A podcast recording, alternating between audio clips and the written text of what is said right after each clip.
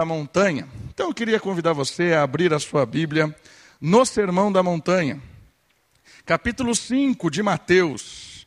Estamos estudando a mensagem do Senhor Jesus para os discípulos e é a mensagem do reino, a mensagem que ensina a ética do reino, a mensagem que ensina a, a transformação do reino. E nós estamos avaliando, aprendendo, sendo transformados, desafiados. E a última mensagem que nós ouvimos foi a respeito da era do Espírito, da era da graça.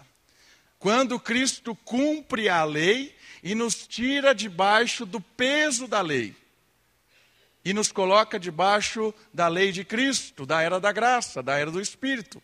Jesus não veio abolir a lei, veio cumprir a lei para que pudéssemos experimentar de uma nova realidade espiritual, a realidade do Espírito.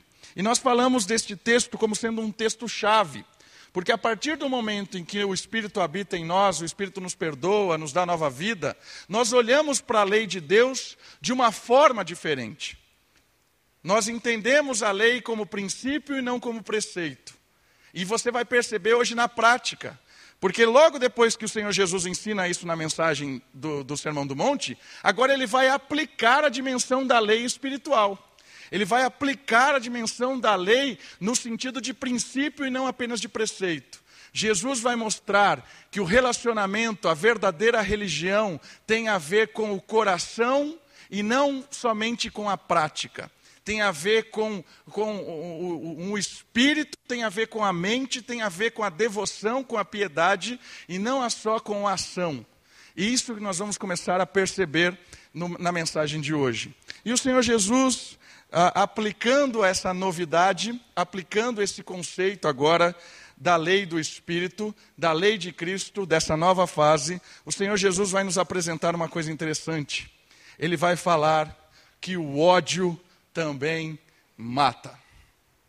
Essa é a mensagem do Senhor Jesus hoje à noite, para mim, para você e para todos aqueles que ouvirem depois a mensagem na internet. O ódio também mata. Vamos ler o texto? Mateus capítulo 5, versículos de 21 a 26, aplicando a lei do Espírito, aplicando o princípio na lei de Deus. Diz assim o versículo 21. Ouvistes que foi dito aos antigos: Não matarás, e quem matar estará sujeito a julgamento. Eu, porém, vos digo que todo aquele que sem motivo se irar contra o seu irmão estará sujeito a julgamento. E quem proferir um insulto ao seu irmão estará sujeito a julgamento do tribunal. E quem lhe chamar tolo estará sujeito ao inferno de fogo. Se, pois, ao trazerdes ao altar a tua oferta, ali te lembrares de que o teu irmão tem alguma coisa contra você ou contra ti, deixa perante o altar a tua oferta, vai primeiro reconciliar-te com teu irmão, e então, voltando, faze a tua oferta. Entra em acordo, sem demora, com o teu adversário, enquanto estás com ele a caminho para que o adversário não te entregue ao juiz, o juiz ao oficial de justiça, e sejas recolhido à prisão. Em verdade te digo que não sairás dali enquanto não pagares o último centavo. Vamos pensar a respeito do que o Senhor Jesus está ensinando aqui. A primeira coisa que aparece e é clara no texto bíblico é a lei.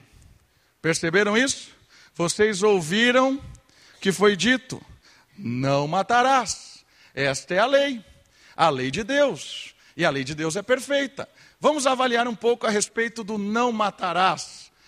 O não matarás tem um propósito de proteger a vida, proteger a dignidade da vida humana. Olha só o que o nosso catecismo, o catecismo de Westminster, o breve catecismo da IPB, na pergunta 68 fala a respeito do não matarás. O que exige o sexto mandamento? É a pergunta do nosso catecismo. O que é que exige o sexto mandamento? Olha a resposta. O sexto mandamento exige todos os esforços lícitos para conservar a nossa vida e a dos nossos semelhantes. Olha que interessante. Então o catecismo está dizendo o seguinte: o sexto mandamento diz que nós temos que nos esforçar de toda e qualquer maneira lícita para preservar a nossa própria vida, certo? E também preservar a vida do nosso próximo, do nosso semelhante. Então, o, o, o mandamento do não matarás tem a ver com a nossa atuação de proteger a nossa vida e a vida de quem está perto de nós. Ok? Calvino também vai nos ajudar a pensar a respeito deste mandamento. Olha só o que João Calvino tem a nos dizer. Isso está nas Institutas. Se está em nossas mãos o auxílio para conservar a vida do próximo, somos obrigados a empregá-lo fielmente, a procurar o que for, o que for para a tranquilidade dele, a vigiar para é, debelar o que é prejudicial. Se ele estiver em perigo, a estender a mão em auxílio. Olha só como Calvino entende a respeito do não matarás. Ok? Antes do eu, porém, vos digo, mas eu quero comentar alguma coisa sobre o não matarás. Uma coisa muito importante, entendendo essa lei, a lei sempre protege algo específico. E aqui o caso é protegendo a vida. A lei, o não matarás, tem a ver com assassinato. Certo? Por exemplo, se você olhar o Antigo Testamento, você vai ver, por exemplo, que Deus algumas vezes pede para o povo invadir um território e exterminar todo mundo.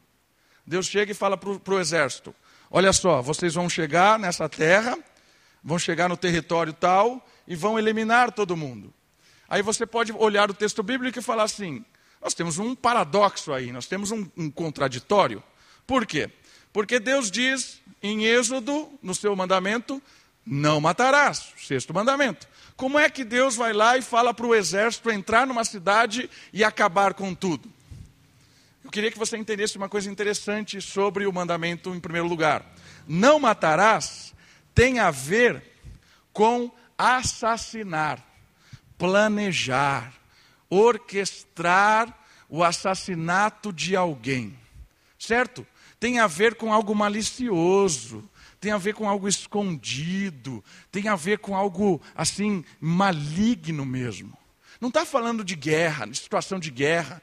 Não está falando de, de, de, defesa pessoal, né? A pessoa vai atirar em você e você se defende e acaba matando alguém. Não é nesse sentido o não matarás.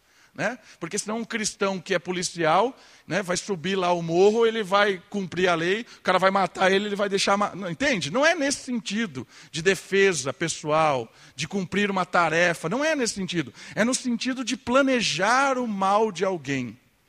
E quando nós entendemos o não matarás com a lei, e lembra de uma coisa interessante? Os fariseus criaram uma tradição para cumprir a lei. Os fariseus enxergavam os mandamentos e ele, ele enxergava assim: está olhando lá, e quem matar estará sujeito ao julgamento. Então o fariseu, ou o próprio saduceu, né, a, a, a elite religiosa da época de Cristo, eles interpretavam esse, esses mandamentos literalmente. Então, eu nunca matei. E se, se matar alguém, eu estou realmente, eu preciso ser julgado. Então, era algo extremamente físico, era algo extremamente só na questão de, da morte mesmo. Eles não, estavam entendendo o princípio de proteção à vida e que existem outras coisas que também atentam contra a vida, que não é só essa questão física de matar. Então o fariseu entendia que ele só era digno de juízo, ele só seria julgado nessa questão se realmente ele pegasse uma arma ou, or, ou orquestrasse algo e matasse o indivíduo. Ele só entendia que ele estaria pecando ou quebrando o sexto mandamento nesse tipo de morte. Ok? Então a lei era interpretada apenas nesse, nesse sentido. Mas o Senhor Jesus trouxe a era do Espírito. O Senhor Jesus quer revelar para nós que a lei carrega um princípio muito maior do que esse. E aí vem a segunda parte do versículo, que é o 22 agora, a segunda parte da, da frase, né? Do ouvistes o que foi dito. Olha só o 22. Eu, porém, vos digo: aquele que sem motivo se irar contra o seu irmão estará sujeito a julgamento. Ou seja, olha o que Cristo está nos desafiando a pensar: o princípio de proteção à vida. A origem do homicídio é a raiva, é a ira. Né? Tanto é que existe uma recomendação bíblica, um mandamento bíblico: irai-vos e não pequeis. Porque a ira é o princípio do homicídio. É isso que Cristo está chamando a nossa atenção. O sentimento do coração está sujeito ao juízo de Deus. O que Cristo está aprofundando e trazendo o princípio e não só o preceito, o preceito é não matarás. E o princípio é a proteção da vida. O Senhor Jesus agora está avaliando algo não só exterior, mas algo interior. Porque a era do espírito é uma era interior. A religião do espírito é uma religião que o coração pulsa verdadeiramente para Deus. Então o Senhor Jesus está falando o seguinte: aquele que tem ódio, raiva, ira contra o irmão, este é está sujeito ao quê? Julgamento. A pergunta é: quem é que vai julgar o coração? Quem é que vai julgar o coração? O fariseu estava lá, top do top, nunca matei. Pode me mandar para o tribunal. Pode me mandar. O tribunal pode me julgar, não tem aí prova, não tem ninguém. Por quê? Porque ele estava na, no aspecto só exterior, nunca matei ninguém. Mas agora o Senhor Jesus está olhando para o coração, não só do fariseu, mas do coração de todos nós. E o Senhor Jesus está falando o seguinte: o coração é o princípio do homicídio. O ódio é o princípio de, da quebra deste mandamento. Quem é que vai julgar isso? Deus vai julgar. Qual tribunal é que é capaz de julgar o coração das pessoas? O tribunal dos céus. O Senhor Jesus está nos desafiando a sondar o nosso coração. Entende? Uma coisa muito importante. Não tem como eu julgar o seu coração e não tem como você julgar o meu coração. Quem julga o coração das pessoas é Deus. Então, esse mandamento, quando ele começa a ser quebrado com relação ao ódio, não tem como eu falar para você assim, você está odiando a pessoa. Não tem como, eu não conheço o seu coração, não sei o que está passando aí. Mesma coisa você, você não consegue olhar o meu coração. Por isso que Deus está dizendo o seguinte: Deus é quem vai julgar. O ódio é o início do homicídio.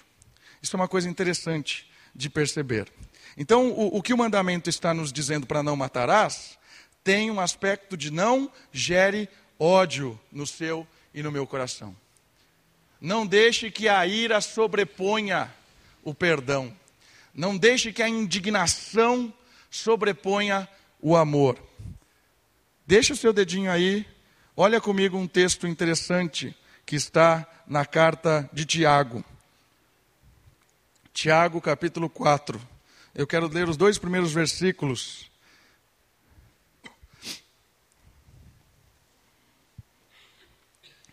Que fala um pouco de alguns sentimentos que geram a morte. Tiago capítulo 4, versículo 1 e 2.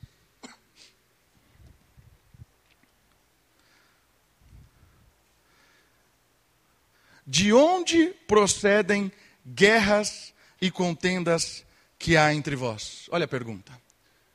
Guerras e contendas, morte. Da onde que vem essa morte? Da onde que vem é, é, esses conflitos que geram a morte? A resposta vem no versículo, continuar no versículo. De onde, senão dos prazeres que militam na vossa carne? Olha as coisas do coração. Cobiçais e nada tendes, Matais e invejais e nada podeis obter. Viveis a lutar e a fazer guerras, nada tendes porque não pedis. Pedis e não recebeis porque pedis mal, para esbanjar em vossos, em vossos próprios prazeres. Infiéis, não compreendeis que a, inimiz, a amizade do mundo é a inimizade de Deus? O que, que ele está desafiando a gente a pensar? Que muito do resultado dos conflitos Começou no coração. Começou no desejo, no desejo é, pecaminoso, na inveja, na malícia, no ódio. E isso vai gerando um, algo borbulhante. Se a gente não chegar no coração, isso borbulha tanto que se expressa.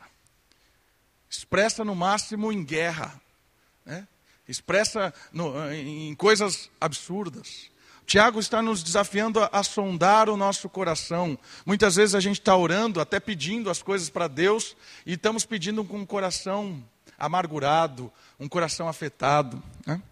Uma outra coisa interessante a respeito da vida humana está em Gênesis capítulo 9, eu queria também ler o versículo. Por que, que esse mandamento é tão precioso? Por que o ser humano é tão precioso? E o versículo 9 o versículo 6 de Gênesis 9 nos, nos ajuda a pensar a respeito da preservação da vida também. Gênesis capítulo 9, versículo 6. Olha só o que o texto vai dizer a respeito do ser humano, porque a vida é importante. Se alguém derramar o sangue do homem, pelo homem se derramará o seu sangue, porque Deus fez o homem segundo a sua imagem. Percebeu a, a, a importância do ser humano? O ser humano, ele é valorizado, ele é altamente protegido por Deus, porque o ser humano é a imagem do Criador. Então, quando eu mato, derramo o sangue de alguém, eu estou sujeito à pena de morte.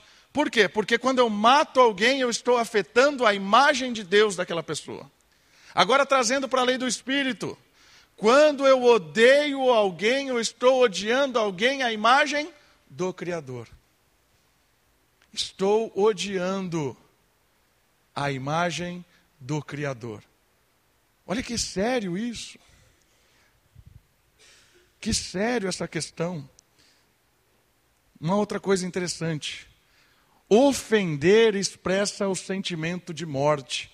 Volta para Mateus, porque o capítulo continua capítulo 5, o verso 22 vai falar agora da, da, daquilo que sai do coração odioso, do coração que se ira, sem motivo, segundo o texto bíblico. Né? Ele vai dizer algo legal aí. Uma atitude que revela o homicídio no coração é o insulto. A menos que se arrependa, a pessoa que insulta, que expressa esse ódio, está trilhando o caminho do fogo. Olha só o que diz o texto bíblico.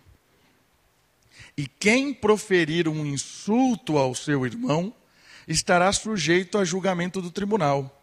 E quem lhe chamar tolo, aqui incrédulo, imoral, é, chamar o irmão por causa do seu ódio, né, questão do, do, do seu ódio apenas, da sua luta pessoal, estará sujeito ao inferno de fogo.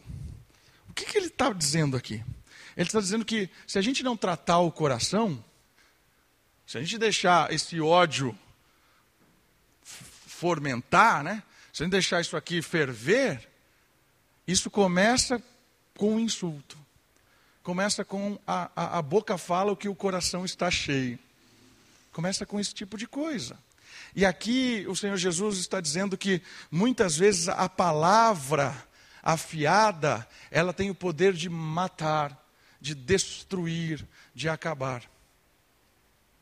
Às vezes a gente fica pensando isso em termos muito distantes.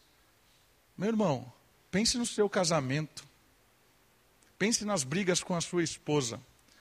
Pense nas brigas com o seu marido. Como são as suas brigas? As brigas acontecem? Claro que acontecem. Faz parte da vida do casal discutir, faz parte discordar, brigar. Agora o que o Senhor Jesus está dizendo é o seguinte: como é que você briga, casal? Como é que você briga? Qual é o intuito da briga? Às vezes o intuito da briga é o quê? Está tendo choque? Está tendo choque, mas a gente precisa se encaixar, somos casados. Precisamos nos encaixar. Está tendo choque. Quando nós temos intimidade com alguém, e o casamento é intimidade, quando somos muito íntimos de alguém, a gente sabe as coisas que machucam. Eu sei o que falar para Kate. E vai acabar. Vai acabar. Não vai, não vai me responder mais nada. Que vai destruir. Você sabe o que machuca a sua esposa. Você sabe aquela palavra que você vai dizer para o seu marido e vai derrubá-lo. Você sabe. E é isso que o Senhor Jesus está trazendo para você, casado, casal, talvez namorados. Como é que você tem expressado o seu sentimento para aquela pessoa que convive com você dentro da sua casa? Será que nós estamos matando quem convive com a gente? Será que o ambiente está tão pesado que cada palavra que sai da minha boca ou da sua boca é uma palavra de morte? Em primeiro lugar, você está atingindo quem? Alguém que tem a imagem de Deus. Você está atingindo alguém que é filho de Deus. Às vezes a gente está, ah, minha mulher, meu marido, esse traste. Lembra quem ele é antes de ser seu marido. Lembre de quem ela é antes de ser sua esposa. São filhos à imagem do Criador. Quando você ofende ela, quando você ofende ele, você ofende Deus. Você mata o Filho de Deus. Percebeu a seriedade do, do negócio? Queridos, a gente precisa sondar o coração. A gente precisa sondar a nossa mente. O que mais? O que mais que a gente pode pensar e aplicar? Eu, porém, vos digo: o coração precisa ser tratado. Né? A parte externa é muito fácil de resolver. Não mato ninguém. Nunca matei, dificilmente vou matar alguém. Né? Não tenho arma, não tem como matar, né? Não vou pegar meu carro e atacar em cima de alguém, mas, né? mas tem que tratar o coração. O coração que é o perigo, né? Olha só, como é que nós começamos a tratar o coração então? Como é que nós começamos a tratar o coração? O amor substitui o ódio. Começa a tratar o coração. Não retribua o mal com o mal, retribua o mal com o bem. O amor substitui o mal. Mas, pastor, você não sabe como ela trata, como ela me trata lá em casa, você não sabe. Eu não sei mesmo. Mas eu sei de uma coisa: o amor é a resposta para o tratamento mal. O bem é a melhor forma de resposta que você pode dar ao seu marido, mulher. A prática do amor é a melhor resposta que você pode dar à sua esposa, ao marido. Filho, trate o seu pai com amor, ainda que o seu pai às vezes te leve à ira. Pais, tratem os seus filhos com amor, ainda que as atitudes deles sejam de rebeldia. Responda ao mal com o bem. Não deixa o ódio tomar conta do seu coração. Substitua o ódio pelo amor. Isso é prático. Não consigo, também não consigo. É o Espírito quem faz isso. É o Espírito porque o fruto do Espírito é o amor. É fruto do Espírito. Nós só vamos conseguir desfrutar do fruto do amor no nosso coração quando nós nos quebrantarmos diante de Deus. Pedimos que o Senhor quebrante a nossa vida, a nossa arrogância, a nossa ira, o nosso orgulho, quebrante quem nós somos e nos faça um vaso novo Precisamos ser humildes o suficiente diante de Deus para dizer ao Senhor: precisamos começar de novo, Deus. Enche em mim um espírito de amor para que eu possa substituir o ódio pelo amor. Que mais? Substitua a hipocrisia pela sinceridade. Tratar o coração envolve que, querer não viver mais de forma hipócrita, mascarada. Querido, o fariseu, ele tinha prazer em mostrar que ele era bom. Se a gente ficar nessa luta de querer mostrar que somos bons, nós vamos viver uma vida hipócrita. E quem mais sofre com a hipocrisia é o próprio hipócrita. Quando nós construímos uma, uma farsa na nossa vida, a gente entra num sofrimento terrível. Tratar o coração quer dizer que a gente precisa ser sincero. Sincero em reconhecer que temos falhas, todos nós temos aqui. Todos nós temos as nossas lutas, todos nós brigamos com um coração corrupto, todos nós temos que dizer não ao coração que lança pensamentos malucos muitas vezes. Quem nunca aqui estava lá pensando, esperando alguma coisa na fila do banco e de repente começou a pensar alguma coisa e fala: Como que eu estou pensando isso? Que absurdo! Como que você está pensando isso? O nosso coração é enganoso. Precisamos ser sinceros e dizer: nós precisamos de ajuda. Precisamos deixar com que o Espírito mexa no coração. Meu irmão, minha irmã, nós estamos numa comunidade de pessoas que estão lutando para ser transformadas por Deus. Nós não estamos numa comunidade onde todo mundo não tem erro, onde todo mundo tem casamento perfeito, onde os filhos não erram. Uma comunidade onde as pessoas não têm pecado. Não é isso. A nossa comunidade é cheia de pessoas com falhas. Precisamos tirar as máscaras para que o Espírito trabalhe e para que pessoas nos ajudem. Precisamos abrir o coração.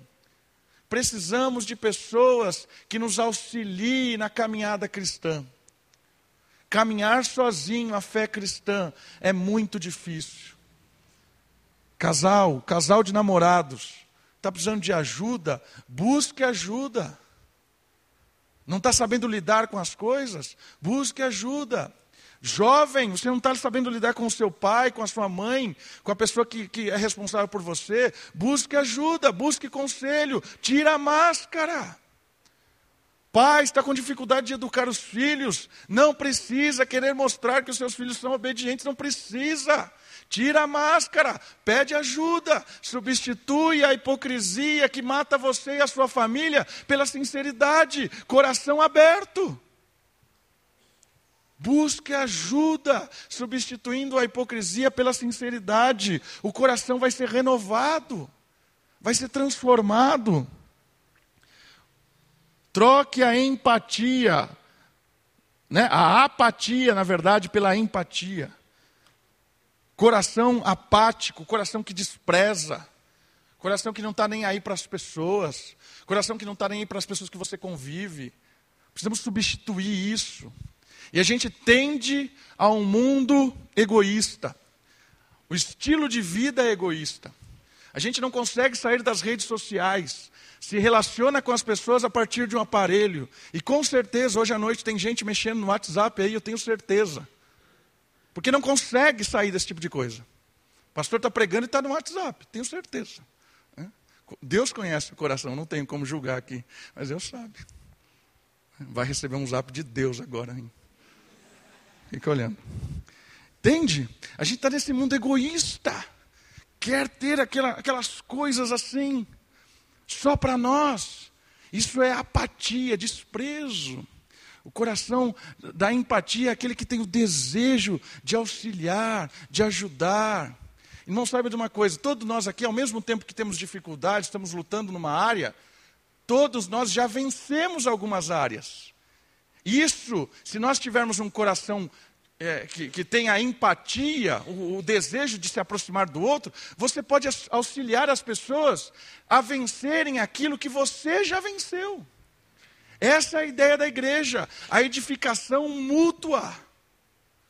Você está sendo ajudado numa área, mas ajudando alguém em outra. Essa é a dinâmica da igreja. Mas não tem como você perceber que pode ajudar alguém se não substituir a apatia do mundo isolado da nossa cultura de hoje pela empatia, a proximidade, o interesse de ouvir, de chorar junto, de querer conhecer mais os outros. Transformação de coração, combatendo o coração homicida, o coração que odeia, combatendo o coração que é orgulhoso, o coração que insulta, que aponta. Eu, porém, vos digo: trate o coração. Trate o coração. que mais? Quem ama o irmão, ama a Deus. Lembra deste versículo? Entre os irmãos a raiva deve ser eliminada. Vamos ler esse texto? Se você está com a sua Bíblia, por favor, vamos lá para 1 João. Acho que muitos conhecem decor. 1 João, capítulo 4, versículo 20.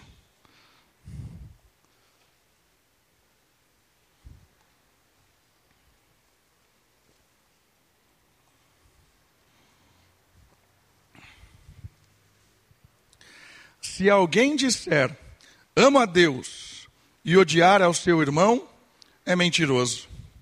Pois aquele que não ama ao seu irmão a quem vê, não pode amar a Deus a quem não vê. Olha que legal isso. É? Dizer que ama a Deus é muito fácil, porque a gente nem vê Deus. Mas você mostra que você ama a Deus, eu mostro quando eu, que eu amo a Deus, quando eu amo o meu irmão.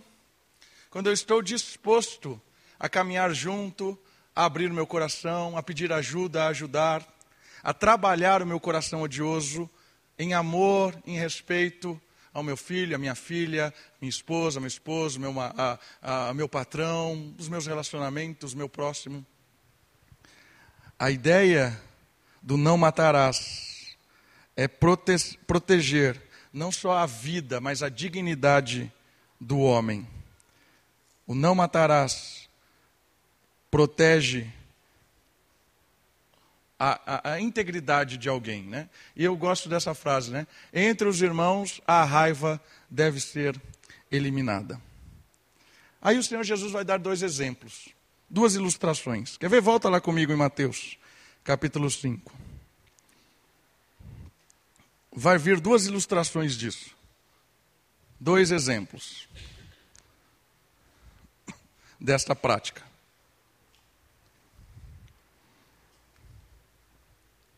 Primeiro deles é a adoração no templo, versículo 23 e 24. Nesse, nessa ilustração, antes da gente ler, ele vai responder essa pergunta: Como lidar com o sentimento de ódio contra o irmão ou com o irmão? Vamos ver? 23 e 24. Se, pois, ao trazeres ao altar a tua oferta, ali te lembrares de que teu irmão tem alguma coisa contra ti, deixa perante o altar a tua oferta, vai primeiro reconciliar-te com o teu irmão, e então, voltando, faze a tua oferta. O que é essa ilustração? O que ela tem para nos ensinar?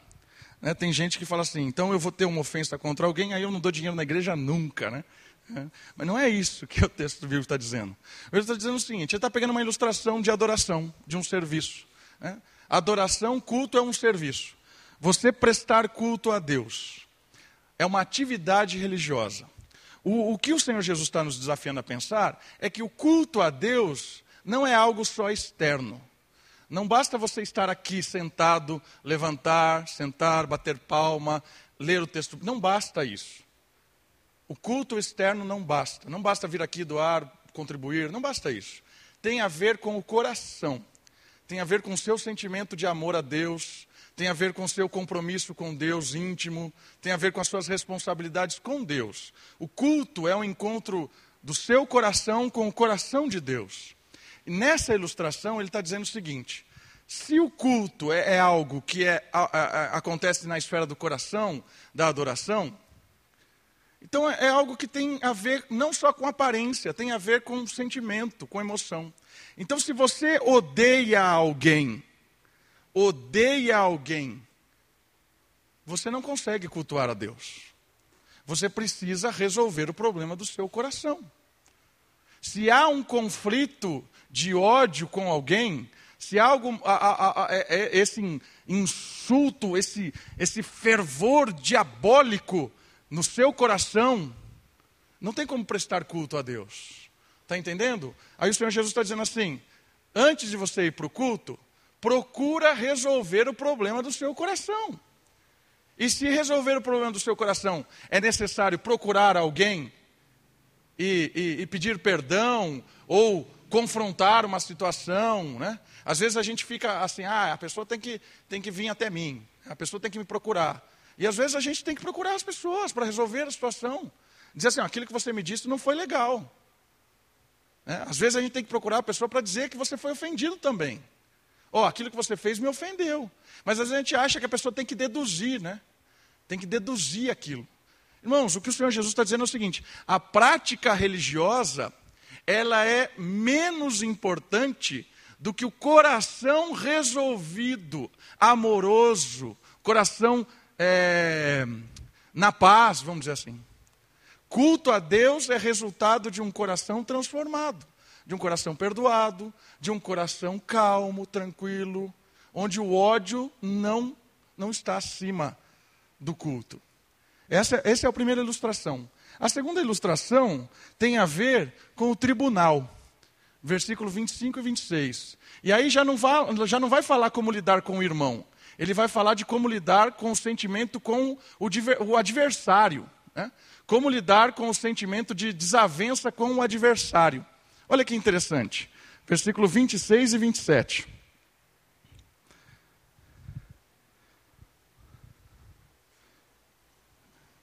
Na verdade, 25 e 26, né?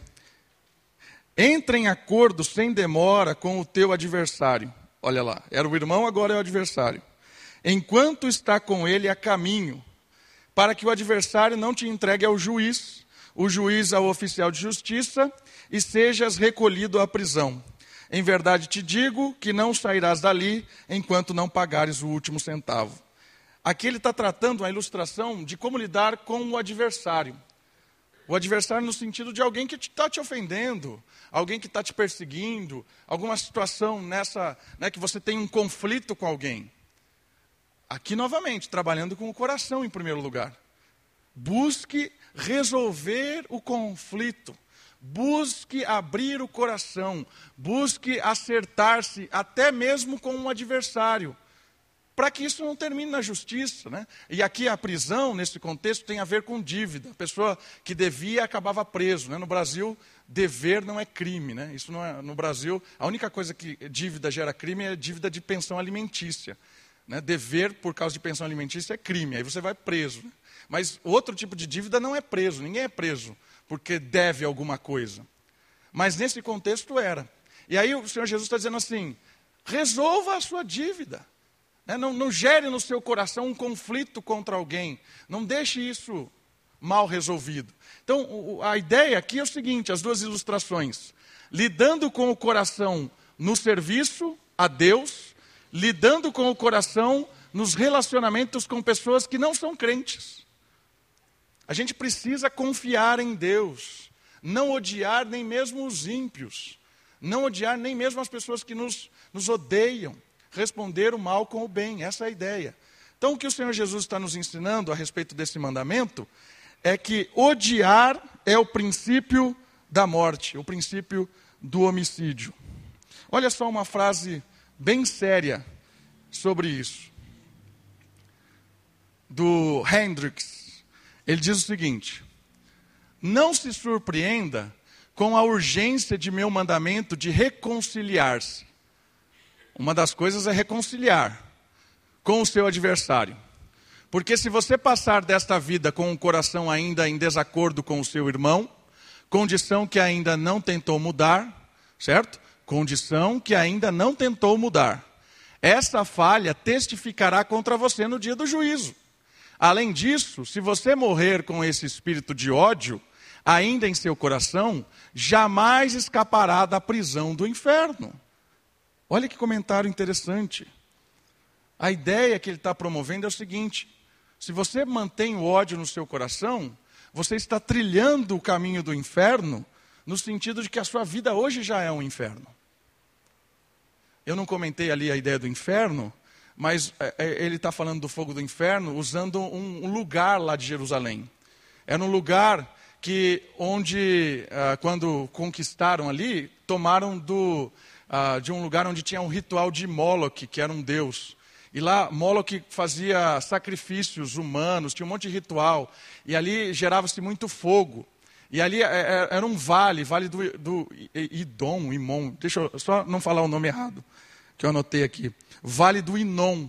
Era uma região de Jerusalém onde eles tinham conquistado aquela parte e essa parte era uma parte onde eh, se havia sacrifício humano e tudo mais. Quando Josias, que foi o rei de Israel, eh, extinguiu essa prática ali, a, aquele lugar ele virou um lugar de, de de, de, de descarte de lixo, né? jogava corpos de criminosos lá. E até o início do primeiro século, esse lugar né, que, que, que de, de Jerusalém, queimava-se os lixos. E esse lugar, esse vale, ficou como uma ilustração do inferno.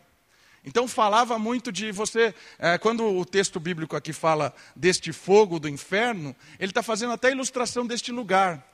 Este lugar terrível de descarte, de lixo, de sacrifício, onde o fogo destrói.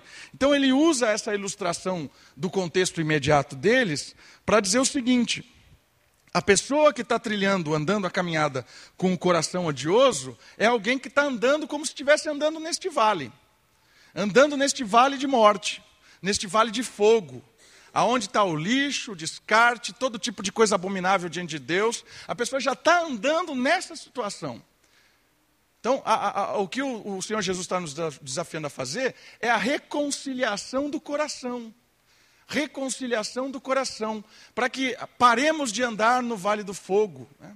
comecemos a andar uma trilha de uma vida restaurada, perdoada, renovada. Por fim, por fim, você pode perguntar: e se ele não quiser? Ele quem? A pessoa com quem você lida. É? Ou seu adversário, ou, ou o irmão, sei lá. E se a pessoa não quer lidar com a situação, não quer resolver o problema? É? Às vezes você vai enfrentar isso está lá com ódio no coração, procura a pessoa, a pessoa fala, não quero nem saber, não quero, não quero resolver. Como é que lida com isso? Né? Duas dicas. A primeira é: precisamos tentar o máximo. Jesus nos ensina em Mateus 18 como acertar relacionamentos. Então, ali, Mateus 18 é um guia muito interessante. Vai lá, procura o cara, não deu, procura outros lá, vai junto, né? pede ajuda da igreja. O máximo que você puder acertar. O máximo. O máximo. Pastor, eu tenho dúvidas se eu já tentei o máximo. Vamos conversar. Vamos conversar. Às vezes tem mais alguma alternativa. Vamos começar. Tentei o máximo. Certo? Tentei o máximo. Não, não dá. Aí vem o segundo conselho. Primeiro é: tente o máximo resolver o problema do seu coração com alguém. Tente o máximo. Segundo conselho, precisamos perdoar. Certo? Quando perdoamos, o juízo do não perdão recai sobre aquele que se opõe. Tentou o máximo, perdoe. Mas ele não me perdoou e ele não quer o meu perdão. O juízo cai sobre ele. A parábola a parábola muito interessante do Senhor Jesus, que fala sobre o perdão.